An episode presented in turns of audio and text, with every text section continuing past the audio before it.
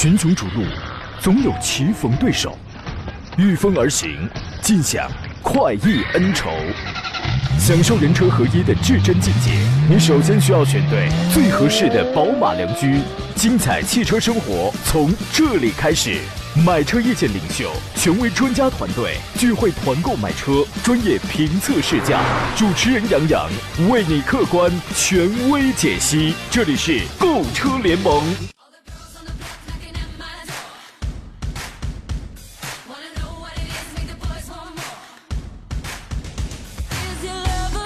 来，诸位，虽然周四气温有所下降，但是山东交通广播的专业汽车节目《购车联盟》依旧为您火热启航。我是杨洋，在济南问候全山东的汽车朋友。不仅节目气氛火热，我也很火热呀。本来今天早晨是因为降温嘛，是吧？所以今年本年度第一次穿上了这个秋衣秋裤。上节目之前刚刚给扒了啊，秋衣刚给扒了，就这么火热。谁说一身肉没有用啊？昨天晚上我去逛超市，然后正排队结账，旁边一个小女孩就跟她妈妈说，她也想吃冰激凌。孩子妈妈说现在不可以啊，冬天只有傻子才吃冰激凌呢。小女孩然后指了指我，那说那她怎么吃啊？然后他妈小声这个跟孩子说了一嘴，这个叔叔是个傻子，你知道吗？嗯。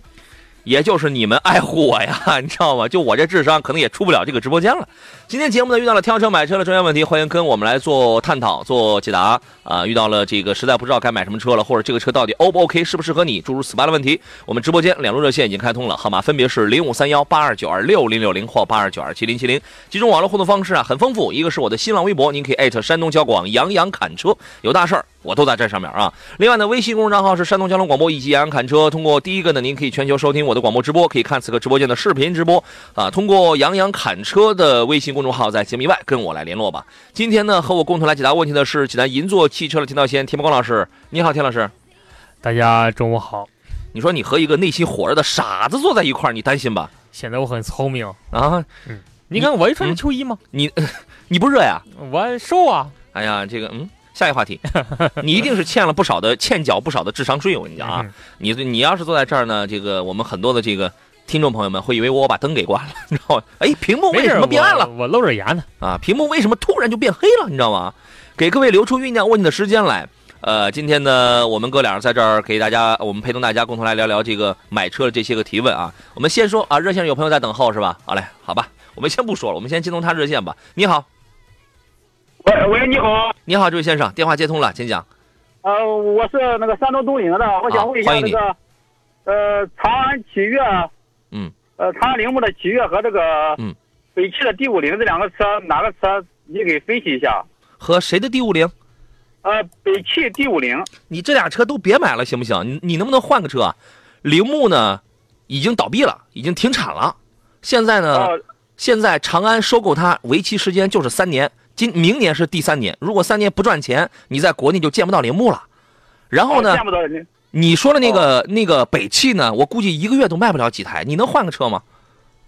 哦，现在我们这边是东营的出租车，现在只有这两款车，别的车也也选择不了。哦，你是要干出租是吧？对对对，我们就是开出租的。明白了，田老师，来，你给挑一个。啊，你给你给分析一下。好。其实怎么说呢哈？如果说单从产品，我们不看品牌，嗯，从产品来讲的话，铃木当年的产品，其实我觉着还是可以的。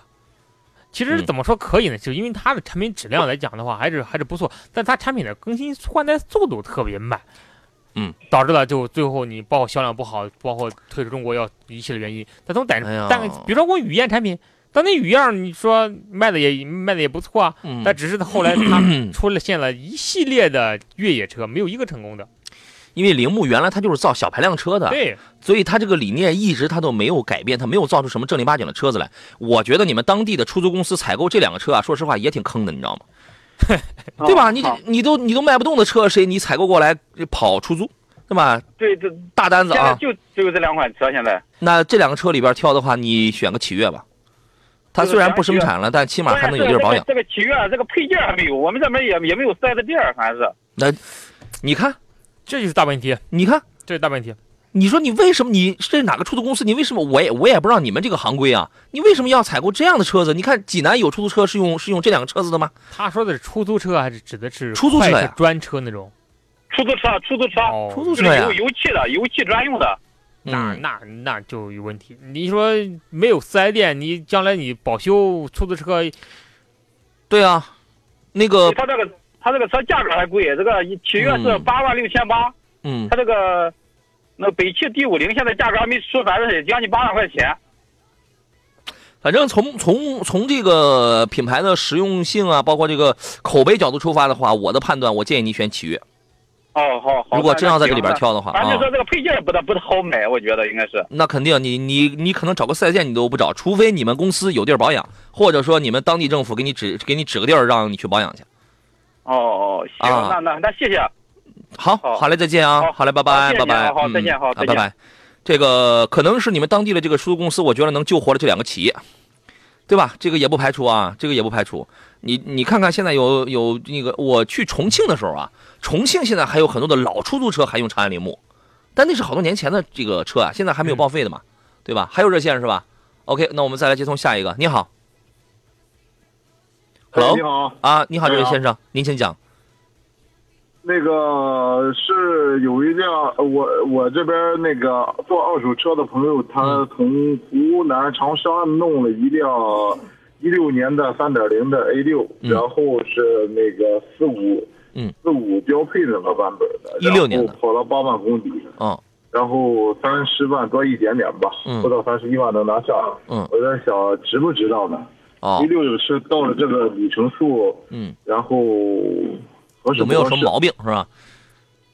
一六年款的，一六年款的烧机油烧的厉害吧？田老师，我先不说烧机油哈，嗯，呃，也不说这个产品怎么样。第一点，如果真是朋友的话，一六年卖你三十多万，这个车就卖贵了。一六年那一六年新车才卖多少啊？运动版新车才卖当时运动版卖到了三十九万多，接近接近四十万。但是这款车当时是，如果以现在这个行情卖给你的话，应该车价上应该是贵的，也就二十来万啊。呃。正常的话，这个车应该在二十六七万左右。对呀，也就二十来万。呃，就是说三点零的，然后四五运动三点零四五 TF。对，二十六七万。对，它这个车带底升吗？呃，带什么？带底盘升降。嗯，不带。你说空气悬挂是吧？对对。他当时没有选装，那就是最那就是运动型标配的，标配的卖这个价格，至少卖给你就贵了。所以说，就是八万公里里程也不算小，所以说就。后面就不用谈了，嗯，价格可能要高了一些了，是吧？高太多了，嗯，高太多了，嗯，得高了四五四五万，呃，四万块钱吧，三四万块钱，三四万块钱，嗯，这个车这个情况怎么样？车呢？怎么说呢？啊，这个里程的车烧机油的情况它不会存在，因为这种机械增压的车型，它这种情况非常少，非常少。呃，从产品来讲的话，三点零 T 的本身是不是不错？因为它用的四驱啊，呃，开起来特别好开。提速也很快，车本身没没有问题，但是就是这个价格太贵了。那个现款啊，就是上一代的，在这一代上边那个花四十万买一个四五的那个四驱的那个车已经没有了吗？没有了，没有了。现在现在最新款的就是这种四驱的三点零 T 的，呃，也是在四十万左右。嗯，四十万左右。新款新车，新车，新车，新车。你说的那个是二点零四驱，然后四五 TFSI，对对，二点零四驱，嗯，高功率。啊，二点零四驱高功率，但是三点零的也得五十多吧？现在。对，三点零指导价不大好卖。啊，就是说回到你那个车，就是呃，从头到尾全就是全程四 S 店保养的，有那个保养记录。好，这样啊，先打断两位，回来之后咱们再说啊。好，我们回到节目当中。严格来讲，我们这个节目其实是不涉及二手车啊。咱既然热线接进来，咱们就给人这个说完。我们再次请回刚才这位先生啊，您好，您还有什么这个其他的问题啊？他他已经挂了是吧？OK，呃，他听广播去了。那这样其实我们对于他这个问题来一个小结就好了。他那个价格不太合适，对吧？不合适，因为我本身从事二手车，嗯，以我经验来看的话，呃，这款车一六年的车它不值这么多钱。对，所以说，而且它要高一些。从湖南长沙的车过来的，对于车况来说，我们也不好去判定它好坏。因为湖南那边可是一个多雨的天气，哎，对，这是最核心的地方。其实我们每每面对就南方车辆的时候，其实我们都特别小心。哎，是的。帮着明天说一开播就排队有热线，杨哥得减少广告了。我跟你讲，就是不排队热线的时候，这个微信的问题，这这个等等好多的问题，那也得啊，那也有 N 多呀。问题是这广告不是我说了算啊，你知道吗？啊。这个真卡说杨本人啊不，这是这是胖飞说的，本人坐标江西九江啊，这是我们外地的听众。他说用的出租车是昌河铃木、利亚纳，四 S 店还是有的。对呀，你们当地这个四 S 店还是有的嘛。但是现在能不能挣着钱，还能活到什么时候，这个就真不一定了。但是我相信东营的这一波是能救活一家四 S 店的啊。我们来接通下面这位周先生，他的买他的买车提问。你好，呃，请问专家，他们给我提供了这个三种车，是落地呃十四五万的 B 级车，嗯，呃，君越和这个雪佛兰和北京现代嘛，嗯。我我想不中君越，我过去有君越，嗯。那车好像费点油。嗯。这个这个这个这个北京现代，我我不大喜欢这车，嗯。我这个喜欢这个雪佛兰。嗯这雪佛兰这个车，他们说，呃，好修，好好出故障，是真的吗？雪佛兰哪一款车是迈锐宝 XL 吗？迈迈锐宝，哦，这个车是谁开？呃呃，我我我孩子开四十多岁了，啊，孩子开是吧？反正啊这个车优势是在于，除了外形之外，优势在于现在很便宜，但是但是、啊但是确实经常出毛病。田老师对于这个车的评价是怎么样的？首先一点哈，你我们听听专家意见啊。首先一点，现在君越啊没没没没这么便宜哈，没有十四五万，你你你买不到哈。十五可以，十五可以，君越吗？对，就是新款那个一点五 T 的那个。哦，一点五 T 能买到，差不多可以。呃，一点五 T，呃，这他的车我看了倒很漂亮，嗯呃，这个四米九三三的，嗯这个个头倒挺挺挺像个样，嗯那挺漂亮的，嗯颜色像浅灰，是有点浅蓝的颜色，是是不是挺挺洋气的那车？哎，哎，这个呃哎，空间挺大我们还是先说回到这个迈锐宝啊。啊。嗯呃，迈锐宝怎么说呢哈？我比较赞同杨杨老师的观点，这款车做的特别漂亮，它的其实它目标定位也很准确，就是年轻群体，嗯很便宜，对，很便宜，价位可能十三、十二三万、十三四万，你能买到一款 B 级车，类准 B 准 B 级车。嗯，但是因为雪佛兰这两年它为什么其实销量它并不是很好啊？主要是原因与第一与它的网络有关系，第二呢就与它产品本身还是存在关系的。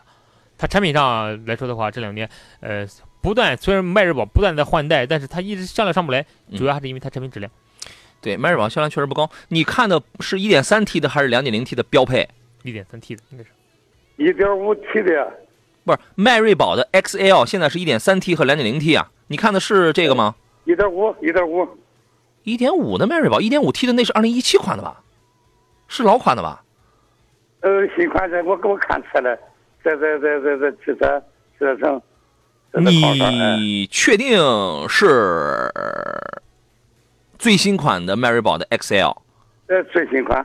我为什么打了个电话？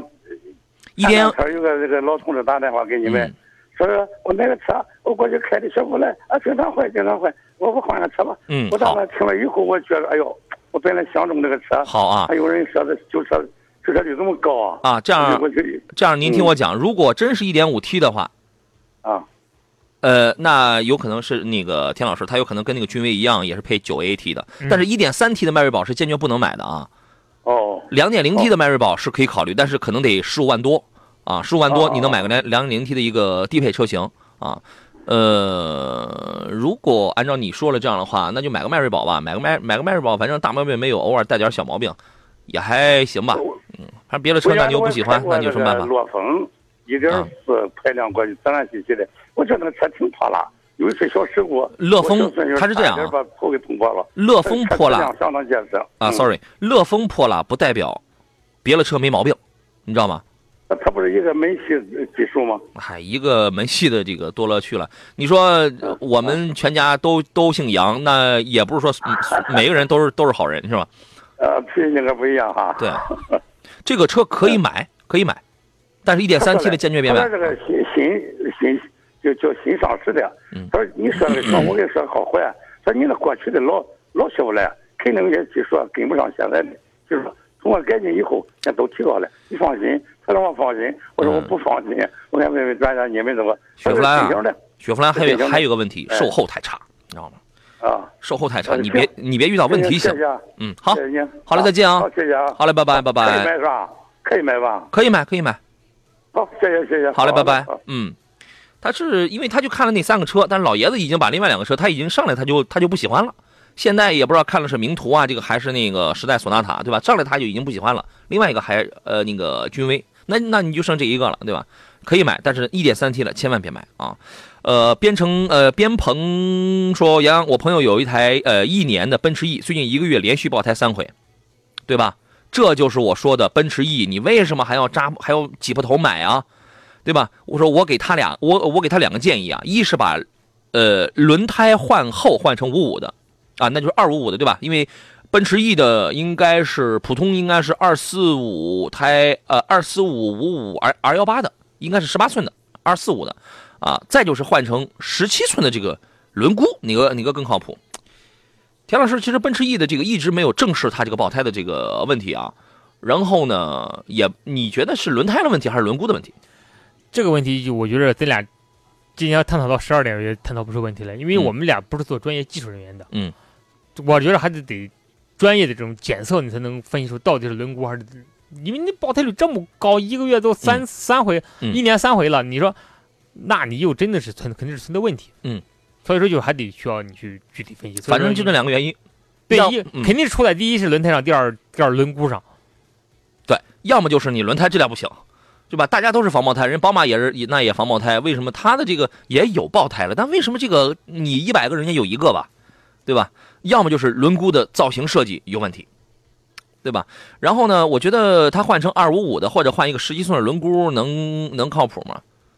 但换换，如果说品牌，如果是如果你排除不了是轮毂还是轮胎你两都换了，嗯，都换了之后，这问题一定会解决了。想加大这个扁平比，想换后胎是吧？对，但如果说解决不了，那说明那就问题就大了，那说明是其他物其他问题，那就可能更深思的去解决了。但是基本这两个问题如果都换的话，基本会解决这样的问题。我觉得奔驰 E 你要是真要买的话，可以买回来之后，这个轮毂轮胎马上全部翻一遍，你知道吗？呃，韩亚办公说，本人三十二岁，想换一个车，十五万的预算，VV 七怎么样？VV 七这个车，前几天有朋友在我们节目当中问了，这个车的主要特点就是大，就是大，动力还可以，但油耗太高了。我身边有朋友开这个车，市区十五升油，啊，开的少点了，反正十三十三到十五升之间吧。呃，另外呢，它最要命的一点就是这，其实这个地板甲醛含量在中国有一个部门在测试当中是超标的，是很高的。我我那天节目我的建议是，领克零一虽然小一点。没毛病，没毛病。虽然小一点，但够用啊！你空间你多大是那个够用。你尺寸稍稍微小一点，总比你百公里差两升油。还有一个养护费用很贵啊！VV 七呃是五千公里养护一回，费用大概在一千二左右，差不多，反正一千多一千多一点吧。五千公里养护一回是这么个费用。如果你里程比较大的话，差不少。领克零一是一万公里养一回是九百六，你算算，对吧？呃，世雅人和说二十万左右想买台轿车，家用，男，三十五岁，有什么推荐的吗？啊，有什么样有什么样的中级车是可以推荐的呢？现在基本主流的中级车你都能选到了。嗯，二十万像迈腾啊，呃，帕萨特啊，嗯，呃，包括雅阁啊、凯美瑞，啊你都能选到。这这这这你要看中你更看重的什么东西？嗯，你比如说现在你更年轻，你相中的你比如你可以从凯美瑞、雅阁这种更年轻的产品当中选。嗯，比如说你年龄更大，雅阁暂时谨慎一点吧。对，其实雅阁雅阁谨慎一些，确实是，你看，但你可以从天籁当中选，对吧？两点零 T 的新天籁，对，换代之后的天籁，你说多漂亮？对，所以所以说呢，你是这样，如果你是一个 OK，让热线朋友稍微等，你是一个，比如说是商用啊，或者是喜欢那种风格稍微保守一点的，比较持重一点的话，你不喜欢过分张扬跟运动的话，那就是帕萨特跟那个谁，跟那个迈腾啊。现在来讲的话，迈迈腾刚刚也出来一个最新款，对吧？但是帕萨特它出来新款的时候，帕萨特实际上它的降价已经会。已经很明显了，已经很明显，已经出了半年了。对，所以说它在终端的这个市场的优惠是很大的。呃，你那你就那你可以买个帕萨特。如果你是喜欢运动的，运动的雅阁，你现在发动机的问题，你现在暂时先不要买了，对吧？然后呢，两点，你这个二十万，你可以买个两点五升的一个凯美瑞了，对吧？然后呢，两点零 T 的新天籁现在优惠两万，你这个更你你这个你更可以买。我反而觉得这个其实可买性是很高的。这个动力操控是这个非常好的，这些都是啊中级轿车后边这几个强调的是运动跟操控啊，你可以看看。而且马上双十二了，上汽大众呢在十二月七号会有一个三十五周年的济南站的一个聚会盛典啊，你只需要到这个十二月七号到之前到济南上汽大众所有四 S 店去报名就可以了啊。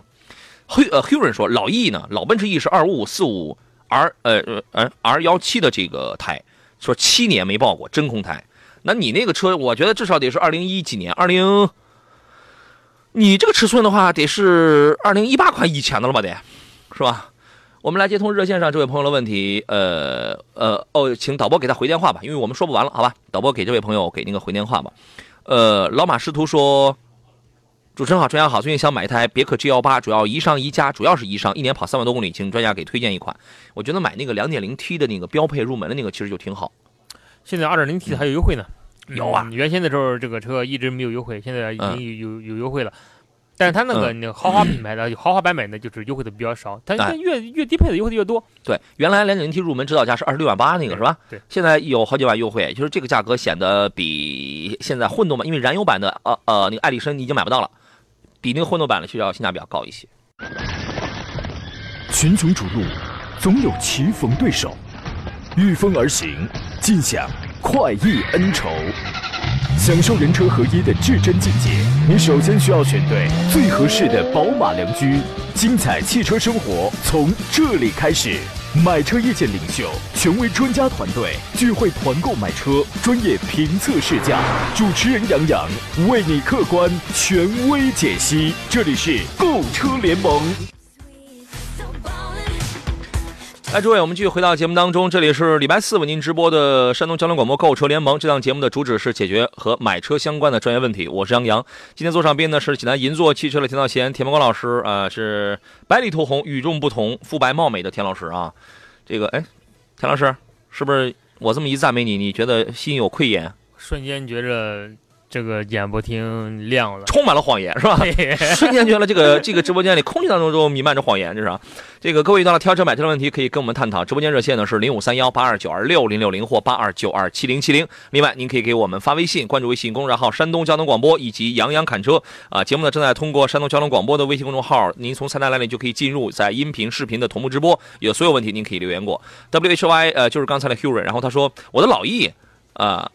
老易，他的老姨啊，他说他七年没爆胎，大哥，我那是一二年的车，对啊，因为刚才广告期间我俩还在这说呢，我说这个也就从一八年左右，然后奔驰 E 开始爆出那个爆胎很严重的这个问题，差不多也就两年多一点时间，一七年的左右的时候是吧？对，差不多两年，两年左右的时间，发酵了两年吧。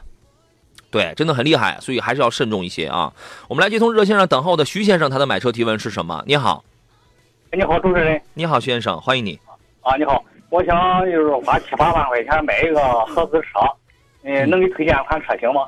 只能是日系的小型或者韩系车。啊，就是日系。我看了一个丰田威驰，嗯，他那个 4S 店说是，嗯，呃，有国六的，但是我现在不大很相信现在。呃，这有啥不相信？他说有国六的，那你那你验车就是了。哦。对啊，你你还能给再推荐一款别的车型吗？威驰这个小车代步行，挺省油，但动力太差，配置太低。就是其实威驰的这个造车标准已经不符合就是当下的这个一些汽车的新理念、使用的新理念了。油耗确实很低，对吧？但是呢，当当下车要的什么要什么呢？除了这些基本不出毛病之外，还得要舒适性、功能性跟安全性呢。啊，然后呢，这个这个，因为今天我上节目之前，还有位朋友给我发微信，问的是买威驰还是买那个吉利的缤瑞，啊，呃，还有什么别的车呢？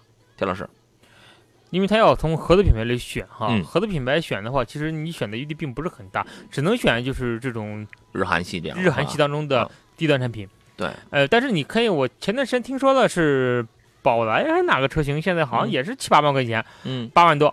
桑塔纳反正是这个价位，但桑塔纳自动挡，桑塔纳自动挡的也也也七八万，但是估计他选威驰的话，估计看不上桑塔纳，是吗？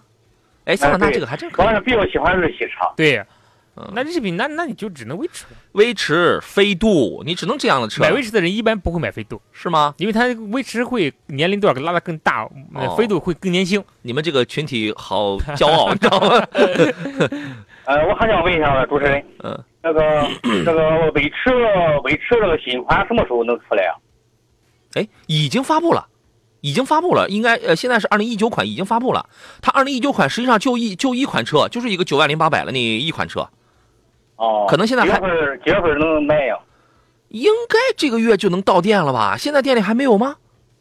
哎，他说是一还是是还是老款那种，还是一七款的是吧？对啊，一七款的便宜啊，你一九款的上来，它就一九款就一个配置，一点五的一个 CVT 卖你九万零八百的，那你买还是不买？哦，九万零八百啊，对啊，我我这现在也很纠结，到底是选哪一款？也想也也看了看那个实实在轩逸，也看了看。轩逸，你刚才不是要六七万七是吧？七八哎七八万二的。轩逸有那么便宜吗？轩轩逸贵啊，轩逸贵，但是实在是选不好的话，七八万多就选了。哪个差？但是但是我跟你说，轩逸绝对比威驰强太多了。然后呢，威驰呢，因为它这个新款跟老款跟老款1.5的没有没有什么显著变化，呃，无非就是在外形还有配置细节方面做了一些变动。但是如果是差价几万的话，我觉得你可以选一个老款。哦，行行行行行。哎，前提是它真的是有国六，你也能挂上牌啊。哦，反正官方官方说的是一七款的威驰全部都是国五的啊，这个你再琢磨琢磨啊。哦，好，好嘞，再见。好好，谢谢啊。好嘞，拜拜。嗯，好嘞，拜拜，拜拜。呃，我要看其他朋友的问题了，从头来看吧。这个在杨侃车微信公众号上，很多朋友在提问。有人说，专家主持人，现在林肯的航海家值不值得买啊？担心后期维修保养问题。三厢车与 SUV 哪个舒适度要好一些啊？这个我四十五岁，主要是上下班开，偶尔节假日出去自驾游。现在关注的是 BBA，能否帮忙给推荐一款车？首先呢，这里边有这么几个点，林肯的航海家其实就是原来的 MKX 啊，升级版的 MKX，就跟锐界同平台的那个。然后呢，后期维修，我觉得换件应该会挺贵的。维保养的话，正常价差不多一千来块钱吧。呃，常规保养。至于那个问题，三厢车与 SUV 哪个舒适度要好一些啊？我们揉在一块儿吧。田老师说一下您的观点吧。其实我觉得他现在应该也也挺纠结。你听说吗？我关注的是 BBA，但是我看的是林肯航海家。所以说他的很个性嘛。他很 很多人在选的时候，其实并没有明确的我到底选要选什么车。嗯。首先我们要说一下航就航海家这款车哈。航海家当年，嗯，可以可以，你先说你呢。一上市的时候，其实定位特别高端啊，但是现在这夸降价了。哦，啊，那降成跟球五啊，跟叉三一一个级别的车，但是他们依然卖不过球五，他卖不过叉三。那肯定啊，嗯。其实我们提供我我特意对比过，就这个这这几款车型，发现啊，真的，我让我去花三十五万买个航海家，我觉得没好没有道理。嗯，就是因为为什么我？不从 BBA 当中我去选一个四驱的，或者我选一个配置更高的，嗯，产品而且我三十四五万，我只能买到它的两驱的版本。就是可能买这个航海家的人吧，都是喜欢第一肯定是要是要是个性，对美国这样的品牌是有些特殊情愫的。二一个呢，反正开着也挺舒服，反正内内饰反正。我个人觉得是不符合现在的这个审美观点，但是是有点老了，对，太老了。但是就是可能有人会觉得挺有质感，你知道吗？就是有人是怀旧，是复古那种风格 啊。哎，你别说，现在真有这么一部分用户，有吧？我打个比喻，因为我从事的行业比较特殊，我从事二手车行业，有一个车型叫桑塔纳，嗯。它是逆流而上，价格是一路的上扬。这两年价格已经炒的是不得，已经不行了。奇货可居，洛阳纸贵是吧？哎，我记得一一年的车，当年也就卖个一一两万块钱，但现在能卖到三万块钱。你说现在这个车型已经到什么程度了？确实有些人在为情怀而买单。嗯，反正航海家这个车，我觉得大毛病没有。现在去选一选吧，大毛病没有。呃，你注意一个软件的问题啊，因为我一个朋友啊，他夫人他开了一个这个，他开了一个这个，他那个时候还不叫航海家，他叫 MKX，但是但是一样的东西，一样的东西，他呢就是软件这个车呢硬件没啥问题，软件经常出问题，比如说，因为它现在的很多的车呢都会集成在那个屏幕上，它有很多功能嘛，然后呢跑着跑着这个屏幕它就死机了，它就卡了，关键是四 S 店还不知道这个问题怎么解决，然后呢。呃，前段时间的说法是，呃，这个问题因为那个系统啊，什么那些版本啊，是在是在美方那边啊，说他们这边现在是得不到这样的授权，得不到这样的软件啊，这个这个这个，所以说就一直那就那样。但是你跑着跑着，如果是突然你的导航、你的空调、你的音响在那一在那一时间，包括你的什么座椅加热、空调。突然都失灵的话，其实是也能够影响安全的啊。软件方面的这些东西，他买车的时候这个车也没这样，但是买了没多久，然后这个车就这样。我觉得这个车挺个性，挺可以买。如果说第二个问题，考虑 SUV 还是考虑轿车，谁更舒服一些呀？我觉得分人，分分不一样。我就一我这么多我这么大，我就觉得轿车舒服，我不喜欢 SUV 啊。他说他呢，他的用途是是上下班开，但我不会强加给你我的观点。偶尔节假日出去自驾游，四十五岁的年龄。如果是在四十来万、四十来万的轿车，其实会很舒服，我是这样认为的啊。呃，田老师的观点了？呃，如果是是个头比较高的哈，那个家里没有老人乘坐的，我建议你其实 SUV 是比较好的。但是家里如果有老人乘坐的话，建议你还是选轿车，因为 SUV 的后排座椅往往是比较直，比较直之后啊，你坐上之后而且比较板。呃，最关键就是 SUV，因为它它没有后边那个。呃，后备箱往往后备箱里放点东西之后啊，开起来嘎啦嘎啦响。嗯。呃，有时候老人坐后边确实是，确实不太舒服。嗯。呃，所以说根据你的情况而来。如果家庭成员多的话，我觉得想买个舒服的点，还是轿车坐起来更舒服一些。对，而但是在呃功能性的呃在功能性综合性上去讲，SUV 要更强一些。对，因为你通过性更好嘛。它的空呃它的就是这个后备箱的空间，对吧？它的这个这个这个这个你的可以去玩的这些区域啊等等。啊，但是舒适度的话，我还是觉得轿车要更舒服一些啊。因为你上到四十万之后，你你去买轿车，那已经买到的车已已经有很多了，非常高了。然后 BBA 里边，你如果要买 SUV 的话，那就是 Q 五、叉三，对吧？这个是这个都在四十左右的。然后呢，如果你要买这个轿车的话，A 六、五五系，这个就 BBA 里边，你看 BBA 里边就是没有那个比是吧？就是没有 Mercedes-Benz 那个比啊。因为因为那个 B 表现真的不真的不怎么样。强哥说 CRV 混动换成防爆胎可以吗？这个没必要吧？它又它又不爆胎是吧？它不爆胎。还有朋友说大师，呃，这个大众途昂怎么样？跟途昂叉有什么区别？这两种买哪一款比较好？这两种就看看个性啊。我刚开过有一个途昂叉，有一个评测，在杨侃车的微信公众号，你可以去看一看。呃，但是我开的是顶配的 2.5T 的，我觉得不大有人能买那个，那个确实挺贵的。做工配置功能真的很好，但是太贵了。买那个有人会觉得不太划算哦，这个啊，呃，我它其实就是风格上不一样。对，途昂叉更帅一些，溜背嘛，对吧？它更帅一些，途昂就是四四方方，这个您自个儿琢磨就是了啊。呃，笑笑说：“你好，杨老师，我呢是烟台的车主，我的 1.5T 的冠道马上做2.5万的这个保养了，有什么特别要注意的地方？你先每天拔拔机油尺，现在这个温度啊，我觉得差不多了。”你拍照片也好，记刻度也好，每天从现在开始，每一两天你拔拔机油尺，你注意观察一下，你看看它是不是还涨。这个事儿你怎么看？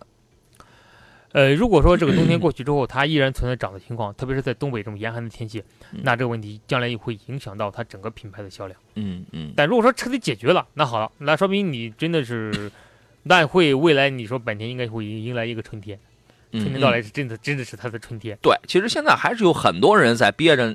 你包括这个这个对，等这个冬天过去之后，到底看看你到底怎么样？对，还是不买啊？这是是吧？呃，你参考一下你的这个使用手册。正常情况下，你要是两万五的话，其实也就是个机油机油机滤啊。两万五的话，是不是快出快出保了？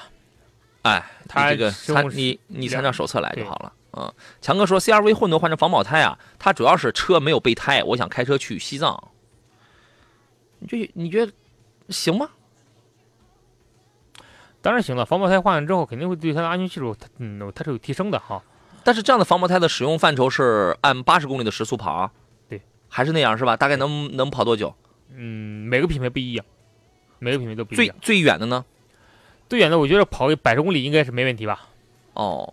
就是西藏那边，就是这个距离差不多就能找到维修点了，是吧？因为我们没去过西藏，所以说我也没去，我也不好说它到底能不能找到维修点。我也没去过，但是我觉得你这个东西弄个备胎，我觉得对，但是我觉得弄个备胎是很有必要的。对，防不防爆无所谓，你得弄个备胎，你知道吗？啊，好了，我们要进入今天节目的最后一段广告了。好了，这段广告呃稍微长了点，我们继续回到节目当中啊，我们还有最后的九分钟来解答各位的这一个问题啊。呃，田老师，我们线上一位方先生他在等待，我们来接通他的热线啊。你好，方先生。哎，你好，你好，老师，你好，你好，欢迎您。啊，请讲。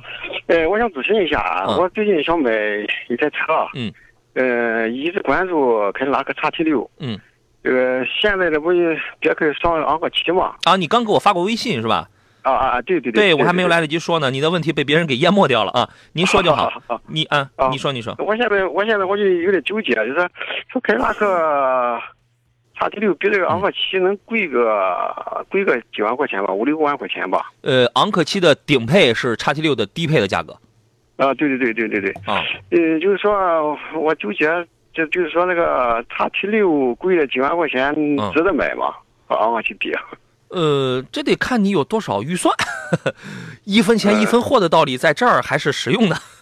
实用的啊。哎，对对对。呃，咱们最近为他们建议这个，呃，别克昂科旗新上市以后，你建议我买这个车挺好，说和叉 T 六是一个平台，嗯，配置甚至说，嗯，和叉 T 六比叉 T 六还要高，好像是那一个配置。那肯定啊，你买的是一个顶配的一个四驱的一个昂科旗啊，你买的是一个顶配的，你去比人一个标配的，你你知道吧，是吧？哦，哎，这个是一个问题。你是对哪些方面比较在意啊？一肯定是空间了，对吧？二一个呢，对哪些方面比较在意？舒适性、静音这方面。舒适、静音是吧？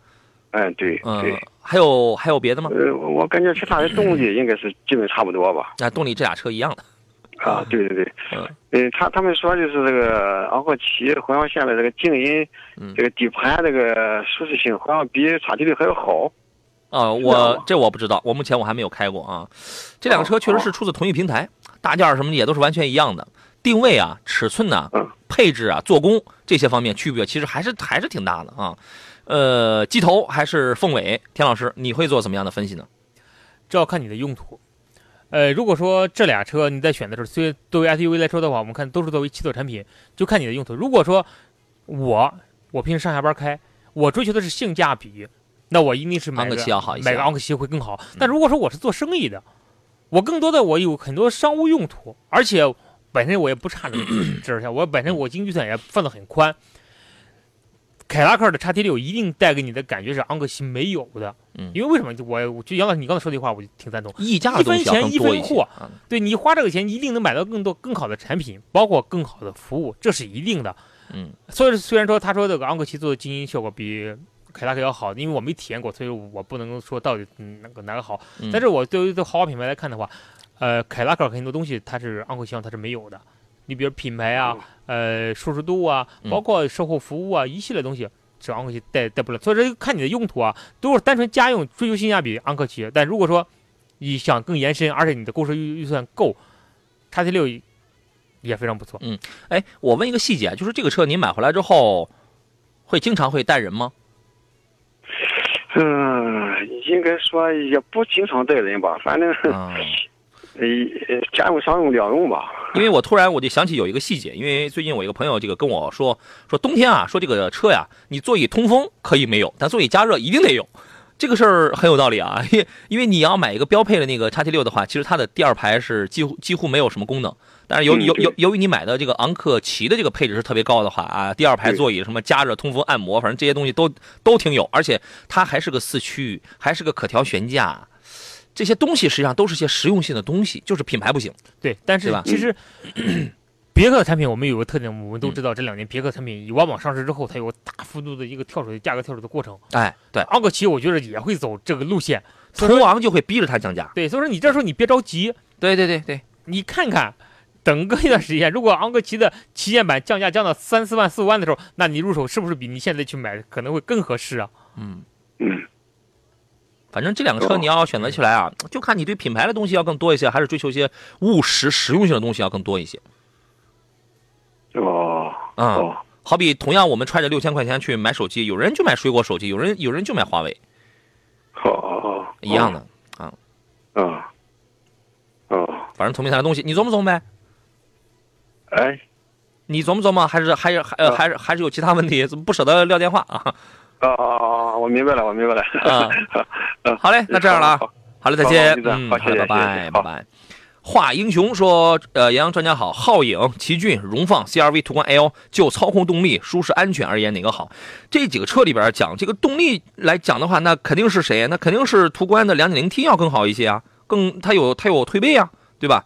这个这里边啊。”皓影跟 CRV 这两个是一样的车子，你除非买混动，不然如果买 1.5T 的这两个车现在都不要买，啊，奇骏跟荣放买奇骏，因为新款的荣放第一价格不合适，十七万的没车，十九万四千八的那个，你我经常说十九万那个价格，你买一个标配的，算是一个标配的荣放啊，你能买个2.5的奇骏了，能买个 2.0T 的一个途观了，太不划算了，太太坑了吧，给你出一个低配车，但是又又那个没车，傻子才买呢，然后呢，所以在这里边你要么买2.5升的这个奇骏。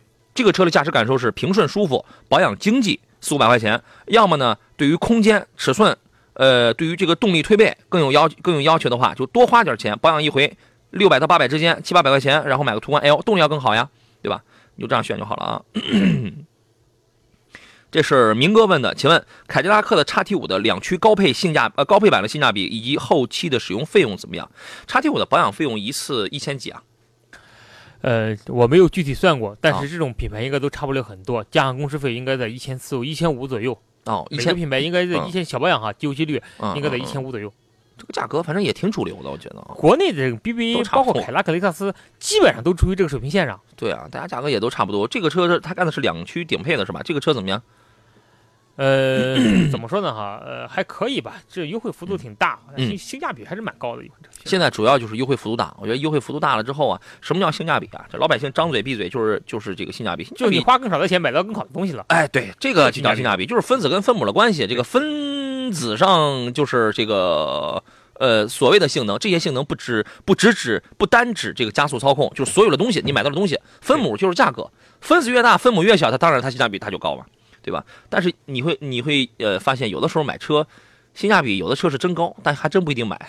往往很多往往很多车都属于这种阶段，你 越便宜，你性价比越高，很多人越不越不越不买。对，因为买车这个东西啊，你要考虑的东西其实是很综合的，不是说只看一个价格或者只看一个配置，真的太太综合了。你有的车可能功能性是真好，或者说有的车销量是真好，但是我们依然。它不是它不在我们首选，比如哈弗的 A 呃那个 H 六月销四万多台，销量是真好。但是你要让我去买的话，十万块钱买一个自主 SUV 的话，我一定不会买它，因为它的品质不是最好的，真的是这样的。呃，张鹏说是在听啊，杨哥好，二零一九款的雪佛兰探险者御界版一点五 T 这个车怎么样？这个车变速箱一般点 探险者一直面临变速箱的问题，对，从上市到现在一直面临这个问题，嗯。G F 六的这个三代产品了吧？但是这个变速箱其实还是有一些问题的啊。呃，你慎重吧。热线上的朋友，我们可能今天节目来不及接他热线了啊。我们呃最后说一个车吧，就是探影，一汽大众那个探影啊，刚刚上市了。呃呃，一汽大众旗下首款小型 S U V，十一万四千九到十五万九千九，就是这个价格呢。呃，因为你如果买个，它是这样，十一万四千九呢是一个一点五的手动挡，哎，一点五的自动 R Line 版本是十四万两两千九，然后你如果想买个一点四 T 的一个。R Line 一个入门的版本的话，是需要花到十五万零九往上走，它往上。呃，当然它也有一个限量版一点四 T，全国限八百八百八十八台，那个是十四万七千九，反正都合适十五万。呃，但是这个车呢，细节咱们就不说了啊。但是如果就我看了一下它这个配置单啊，如果你真要买的话呢，我觉得你得花到十四万。就是如果真要买这个车的话，因为它是这样，首先你手动挡的十一万四千九那个，我觉得不大值得买吧。然后呢，一点五的自动挡是十二万四千九，这个配置上也很低，它无非就是换一个自动波。然后呢，就是十三万十三万九千九那个呢，其实配置也没有加很多东西，要么是买十四万两千九的那个一点五升的 R Line，要么是买十五万零九的一点四 T 的那个入门。那也就是说，合着你都得花到十四十五万去买这样一台车，这个配置才是最丰富的，才是才是最合适的。我觉得这个价格还是要略高了一些，啊。可以可以观察，可以观察一下啊。好了，今天节目就到这儿了。记得男孩说强烈要求田老师吃完午饭再走。电台食食堂是不是换了啊？新上了羊肉火锅，吹牛，我都不知道，我都不知道。我们我们食堂今天停业啊。感谢，我一会儿吃火锅去。没有没有没有，约好了已经。没有火锅。好了，今天节目就到这儿了。呃，感谢田老师，你可以走了。好，再见。节目以外的时间，通过杨洋侃车的微信公众号和我联系吧，诸位。我是杨洋，明天星期五上午是汽车帮汽车投诉维权板块，明天上午再见。